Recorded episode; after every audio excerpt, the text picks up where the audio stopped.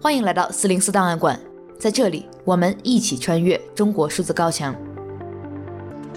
CDT 周报是中国数字时代每周周日发布的原创栏目，我们从网站每周发布的内容里面精心挑选出一些重要文章加以整合，分为荐读、关注、要闻、言论、奇闻等几个类别，方便读者了解过去一周中国数字时代重点关注的内容。如果大家希望了解更多本期节目中提到的新闻事件及相关文章，欢迎点击节目简介中的链接，在中国数字时代网站阅读全文。二月二十六日至三月五日，这一周，俄罗斯入侵乌克兰遭遇了顽强抵抗，战事逐渐陷入胶着，俄方速战速决的战略目标未能实现。乌克兰人民意志坚决的反抗赢得了世界人民的尊敬，国际社会一波接一波的对俄制裁接踵而至。已经达到了引号让俄罗斯人感到痛的地步。不过，普京显然将继续绑架国民一意孤行。战争仅打到第四天时，核威胁就被他摆到了桌面上，而后更是宣布经济制裁类似宣战，在乌克兰设立禁飞区将被视为对俄开战。有评论认为，如果战斗继续下去，那么普京可能会赢得所有战斗，但仍输掉这场战争，因为抵抗如此强大的敌人赋予了乌克兰力量，而从长远看，俄罗斯将付出前所未有的巨大代价。还有评论表示，这场起全球反应的战争，中国如果被视作俄罗斯的同盟，将会进一步失去全球民意，并在未来面临更严峻的国际环境。不过，这类声音在墙内平台遭到了屏蔽，甚至连中国留学生战火中逃离乌克兰的内容都不放过。一条流传网络的真理部指令显示：“引号。”诋毁我外交政策、挑唆煽动中俄对立、唱衰中俄关系的内容会受到严格监管。这大概也很好解释了为何中文舆论圈会呈现出一片扬俄抑乌的倾向。这背后离不开审查的助力。本周，女艺人金星、柯蓝仅仅在微博发表和转发了呼吁和平、同情乌克兰的言论，他们就相继遭到了禁言。偌大的微博平台甚至不允许发出一点公开反战的声音。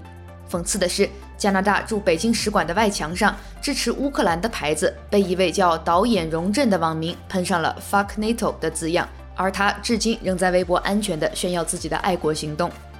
在观察者网口中，这场战争已经被说是俄罗斯被动的发起，就差说乌克兰是在恶意的抵抗。在北京冬残奥会开幕式上，主席帕森斯的一段反战致辞被央视进行降音处理。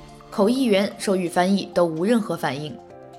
当然，俄罗斯也在风雨中紧紧抱住了好朋友，进一步将中国拉下了水。俄外交部发言人称，俄罗斯在世界上还有朋友，特别是中国。俄罗斯驻华大使馆将普京与习近平的电话会谈内容放出，强调习近平表态尊重俄方采取的行动。而俄罗斯对华出口量大增，中方宣布不参与对俄制裁。微博网民买爆俄罗斯商品等消息也是被俄媒大肆报道。有网友讽刺，中俄两方已经是双向奔赴的关系了，而在之前是中方说两国不是盟友胜似盟友，俄方却不怎么搭理的状态。知道为什么功夫熊猫的爸爸是只鹅吗？鉴于微博仅发“鹅爹”这一关键词，有网民想出了这种隐晦的梗。无论如何。中国网民比俄国网民更加挺俄，还是给外部观察者带来了奇特的荒谬感。推特上因此出现了一个名为“大翻译运动”的加速主义行动，也被戏称为“反向的粉红出征”。虽然它可能带来一些无法预计的连带后果，但官方已经开始呼吁警惕此类行动的影响力，并把它归咎于境外势力。发起者们则希望世界上更多人可以看到这种丑态，即使这种言论氛围是被塑造出来的。其中一条被翻译成英文、获得大量转发的微博原文是：“俄军这次真的好克制，不行就上核吧，别忍了。”下面有网友回复：“活菩萨很多，活阎王倒是第一回见。”乌克兰战争局势动荡之时，粉红们不断宣布要中俄背靠背守护的战略大局，局中又有秒如一粒沙的悲剧上演。陕西佳县又爆出铁笼女事件。当事人的悲惨遭遇不亚于丰县铁链女，佳县当地草草发布一则通告，至今没有后续。而此时，据多名网友称，微博用户我能抱起一百二十斤，网名巫医再度被徐州警方逮捕。有微博网友绘出一面丰县铁链女的涂鸦墙，图片很快在微博被删除，发布账号遭禁言，现实中的墙面也被黑漆覆盖。一句让人破防的网络评论说：“俄罗斯现在的战时言论管理仍然比中国平时的言论管理宽松。”最新消息显示，俄罗斯正计划在境内屏蔽 YouTube、推特等网络平台，而这是中国早在十余年前就已经完成的重大部署。一周见读。首先，在俄罗斯入侵乌克兰话题上，本周我们推荐二十六篇相关文章，其中有八篇是相关的四零四文章、真理部指令，有十一篇是个人评论和创作，另外还有七篇海外声音。本周 CDT 连载《刑事判决书里的中国》一百零三和一百零四期已经发布，主题依然是学生工和欺诈招工企业。刑事判决书里的中国，通过分析已经公开的中国刑事判决书，呈现中国的地下社会真实状况。一周关注：二月二十八日，据俄罗斯卫星通讯社报道，俄罗斯外交部发言人玛利亚·扎哈罗娃对记者称，俄罗斯在世界上还有朋友，特别是中国。这则简短的报道引起了中国网民的热议。除了大量对俄罗斯表达支持的言论外，也有许多网民表态：“我们并非朋友，并担心在乌克兰华人的安危。”二月二十五日，普京与习近平进行了电话会谈。习近平强调尊重俄罗斯领导人在当前危机形势下采取的行动，双方从总体上对当前国际形势进行了评估，并重申愿意在联合国和其他多边平台上进一步密切协调和相互支持。二月二十八日，有微博网友发现，以关键词“那他们就该承担这个代价”在微博搜索，可以看到一些内容雷同的涉及乌克兰战争的言论，但显然出自同一套模板。此类评论在二月二十五日之后集中出现，复制粘贴式的发布，甚至都没有改动原文中的错别字。近期，中文互联网上有大量涉及俄罗斯的虚假信息传播。其中某些普京名言、普京身世之谜，在几年之前的简中圈就有出现。有网民对这些内容进行了事实核查。三月一日，五十四岁的知名女性艺人金星在微博公开发表提及锋线铁链女和反普京、反俄乌战争的言论，而这则帖文很快遭到微博的屏蔽。金星对此再度解释自己没有删除微博，而后彻底遭遇微博禁言。几天前，演员柯蓝也因为转发了多条反战内容，遭到网民的围攻。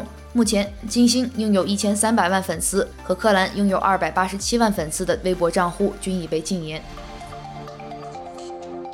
三月四日，微博用户有只雪球发帖求助称，在自己的男朋友被确诊为新冠无症状感染者后，自家在广东惠州的萨摩耶犬被防疫人员上门残忍杀害。博主称。防疫人员以核酸取样为由，提前上门拆下，带走了仓库里七个摄像头中的六个，有一个摄像头疑似没有被发现而得以留存，记录下了这一幕惨剧。一周惊奇，二月二十八日，一位微博网友截图了二月十七日至二十七日间与乌克兰有关的各国撤侨新闻，来源均为环球网、北京日报、人民日报、凤凰网等官方媒体。截图的时间线显示，中国政府撤侨行动后知后觉，效率远落后于其他国家。期间不忘力推爱国主义宣传，漠视在乌克兰中国公民的人身安全。近日，网上流传着一些乌克兰驻上海总领事馆发给中国政府的信件截图。从这封信的内容来看，一些在华乌克兰人正被中国警方以电话的形式采访，要求他们就其对俄罗斯侵略的态度以及对俄罗斯领导层的态度发表评论和解释。而乌克兰驻上海总领事馆要求中国当局停止这种行为。三月四日，微博网友杨爱玲发布了一张图片，描述在乌克兰战争事件中，国内部分支持俄罗斯网民的逻辑。总之，不管乌克兰做什么决定，都是恶意抵抗，死了活该。有网友评论：“话都被粉红说完了。”下一篇一周惊奇来自环球网。警惕新的意识形态策略，加速主义的影响。作者为中国艺术研究院副研究员、中国文艺评论家协会青年工作委员会副秘书长。这篇探讨公共外交领域认知战的评论文章，提及了网络热门的加速主义概念，称之为一种新的意识形态策略，并称它已经并称它已经在一定程度上发挥作用。最后，我们继续来关注铁链女事件。不但民众关心的调查细节没有公布，该处理的保护伞没有严肃处理，还一个劲儿的抓人、堵嘴、恐吓别人，竭尽所能的把董集村变成沼泽地，然后给大家一个一锤定音的结论：拿公众当三岁小孩糊弄，这是为了让人信吗？明明就是让人跪。请见相关的七篇文章。一周言论，本周的第一条言论来自公众号“辅以”。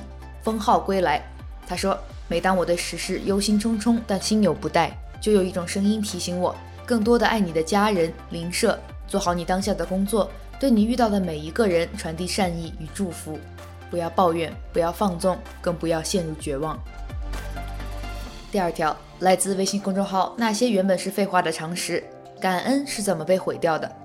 作者说。很多人呼吁的感恩，实则是有意或者不自知的将感恩等同于服从。他们要的不是感恩之心，而是让人听话，遵循某种价值观，哪怕这种价值观是错的。它的本质是一种极端化的单向思维，即相对弱势的一方必须感恩强者。从这一点来说，曲解感恩的人仍然活在前现代社会。这种极端的单向感恩思维模式，也正是感恩逐渐让人厌恶的原因。最后一条言论。来自李文亮医生微博的评论区，也是被网友称为“中国哭墙”的地方。有网友对李文亮医生说：“丰县的事你知道了吧？赶上俄乌战争，估计国人和媒体会继续金鱼的记忆又要翻篇了。哪怕你再呐喊、再绝望、再痛苦，日子总会过去。不急不缓，太阳照常升起。自己生活里的那些阿杂事儿，在时局动荡时期不值一提。可我就是想哭，为自己，更为这个世界。”最后一周视频。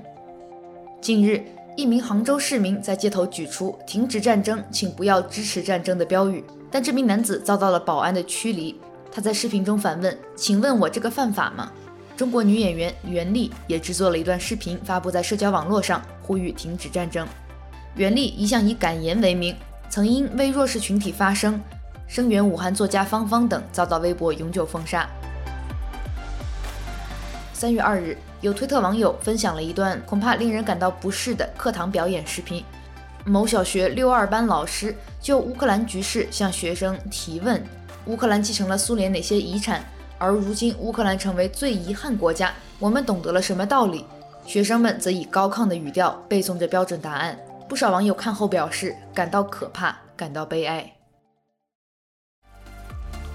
以上就是本周 CDT 周报的内容。如果大家希望了解更多本期节目中提到的新闻事件及相关文章，欢迎点击节目简介中的链接，在中国数字时代网站阅读全文。